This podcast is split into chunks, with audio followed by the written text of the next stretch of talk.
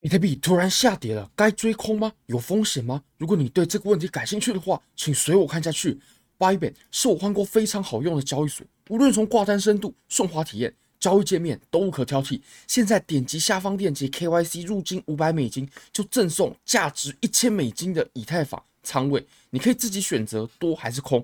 你只要点击下方的链接，你就会来到这个 Bybit 的界面。那你先不用做交易。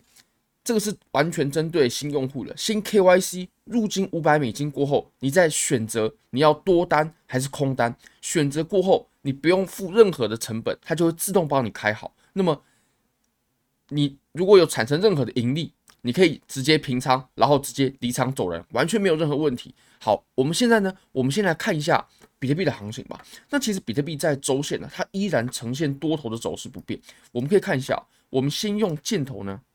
我们来把这几个点位给画出来。你可以发现呢，我们的比特币啊，它在周线上它是完全没有任何问题的，它是走得非常好的，它的高点不断在抬高，低点不断在抬高，所以我们在周线上的比特币它是妥妥的多头走势，这绝对没有任何问题。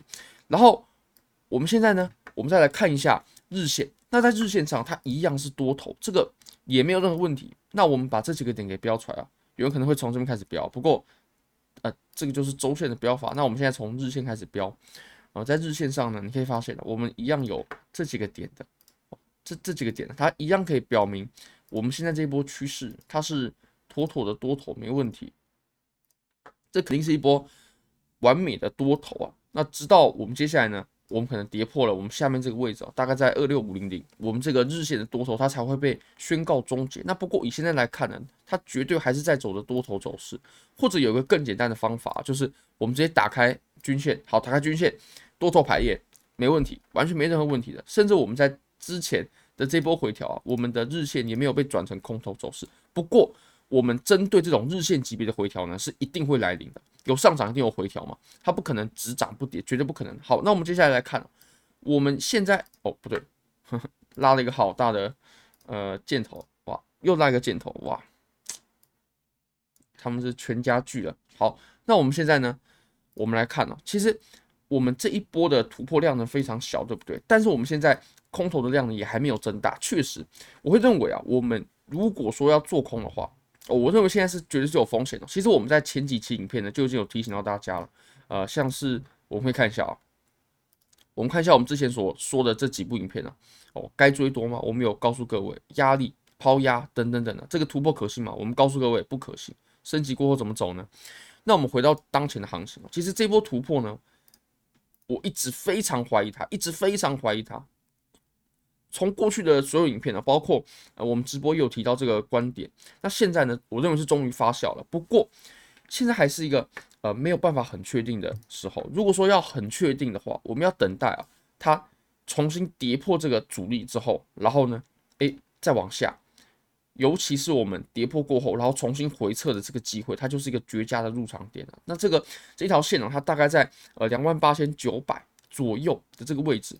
那现在空头的量呢也还没有增大，所以我认为现在是呃这个可能啊，它是走一个假突破，然后开始走比较深度的回调的这种可能，它是几率变高了。不过还没办法非常非常确定。如果要非常非常确定的话，我们要等待它跌破的机会。它跌破的时候，那我认为就没什么大问题了。当然现在有仓位有空单的仓位也是没什么大问题的。我们也在前一阵子有提到，呃现货呢。当然，我是大概就在这个地方，呃，大概就在三万吧，就是三万零三百的时候啊，然后我有出一些，然后三万零呃七百啊八百，就所以其实差不多就在三万。我认为这个地方我是很满意的。那以现在结果来看，也是很很香甜的。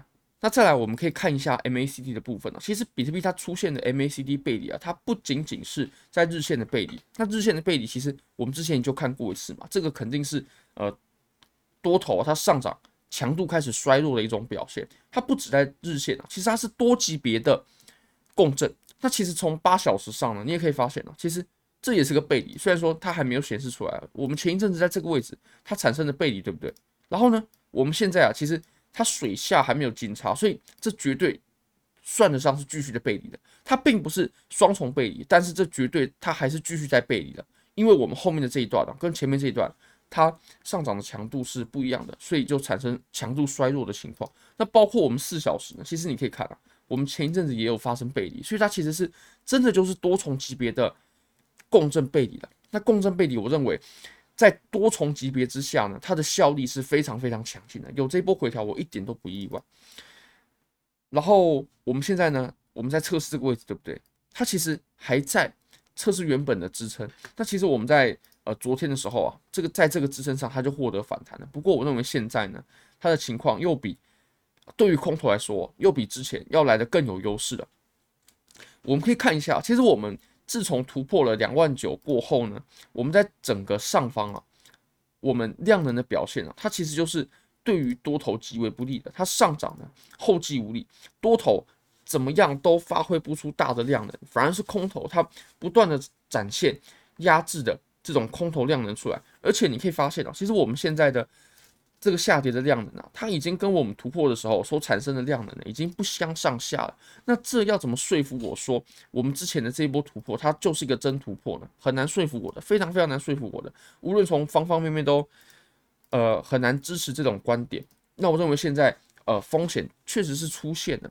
不过我个人呢，啊、呃、这波做空啊，这波做空啊，我个人还是会呃稍微把仓位比之前放得更小。毕竟我们现在在多头，在大周期级别上呢，比如说日线呢、比如说周线呢、它依然是多头的。所以其实等待多头然后重仓进去的机会呢，这个才是非常，这个才是最好的。这个才是最好的，而且我认为这一波呢，虽然说它可能走到了中段，甚至中后段了，但是绝对还没有结束，我们还有机会的。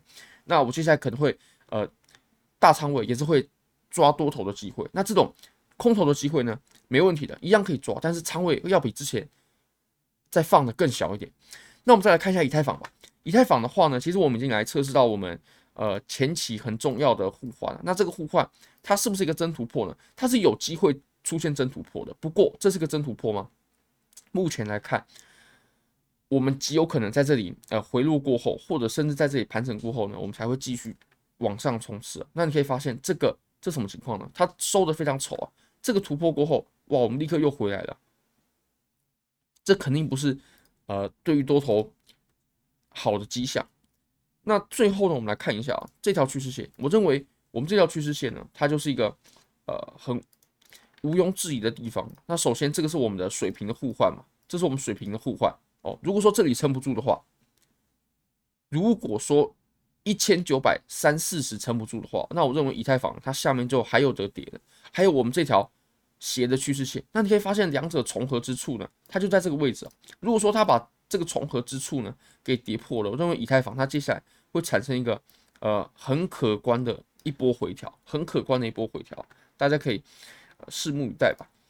好非常感谢各位非常欢迎各位可以帮我的影片点赞订阅分享开启小铃铛就是对我最大的支持真的非常非常感谢各位拜拜。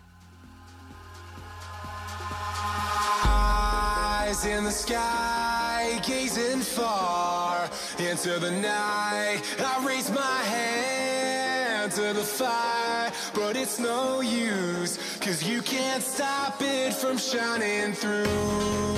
It's true, baby, let the light shine through. If you believe it's true, baby, won't you let the light